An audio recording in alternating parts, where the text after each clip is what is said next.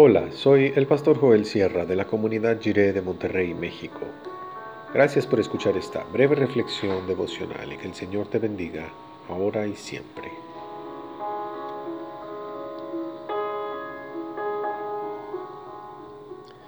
Fe y gracia. Leemos en el Evangelio de Marcos capítulo 11 del 20 al 26 en la versión La Palabra. Cuando a la mañana siguiente pasaron junto a la higuera, vieron que se había secado hasta la raíz.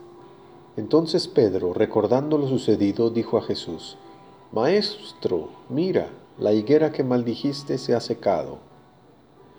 Jesús les contestó, Tengan fe en Dios. Les aseguro que si alguien dice a ese monte que se quite de allí y se arroje al mar, y lo dice sin vacilar, creyendo de todo corazón que va a realizarse lo que pide, lo obtendrá. Por eso les digo que obtendrán todo lo que pidan en oración si tienen fe en que van a recibirlo.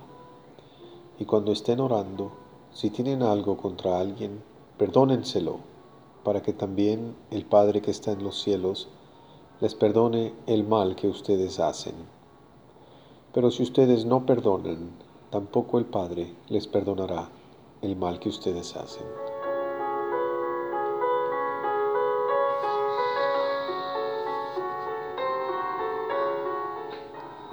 A primera vista nos parece que el Señor está diciendo que la higuera se secó por su gran fe en el Padre.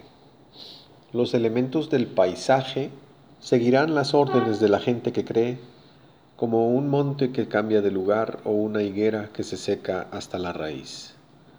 Sin embargo, es necesario leer un poco más entre líneas. El Señor está juzgando a Israel por ser un pueblo que no está preparado para recibir a su Mesías. Jerusalén es como una higuera que no tiene frutos cuando el Señor viene a inspeccionar sus ramas. En este sentido, la higuera se secó no solo por el poder de la fe, sino precisamente por la falta de fe de Israel. ¿Qué queda cuando un pueblo ha perdido la fe en Dios? Es una desgracia porque no conocen el perdón del Padre. Del mismo modo, los seguidores de Jesús también están en el banquillo de los acusados y están sometidos al mismo juicio de parte del Mesías que viene a buscar frutos. El Señor Jesús les dijo, que Dios perdonará a los creyentes el mal que hacen si ellos mismos también perdonan a los demás. ¿Y cuál es el mal que hacen los discípulos? Pudiéramos hacer una lista muy larga de pecados, pero solo vamos a observar uno. En la noche del arresto del Señor, uno de sus discípulos lo traicionó por treinta monedas de plata, otro lo negó tres veces y todos lo abandonaron llenos de miedo.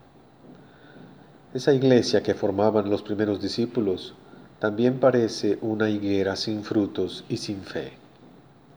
Pero el Señor Jesús nos dice que ora por nosotros para que nuestra fe no falte, precisamente en la hora de la prueba. Somos muy débiles y fallamos. Sin duda hacemos el mal, como dice el Señor.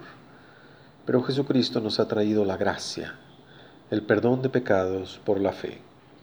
En medio de la noche de la tribulación, Jesús nos invita a entrar en su perdón, nos llama a perdonar a otros con la misma gracia con la que nos ha perdonado, cada vez que traicionamos, negamos y abandonamos al Señor Jesús.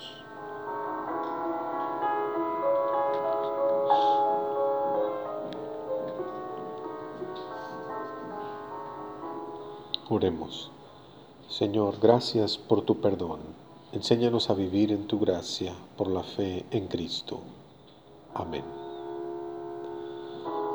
El Señor construye su bendito reino en humildad y para la reconciliación con el Padre Celestial.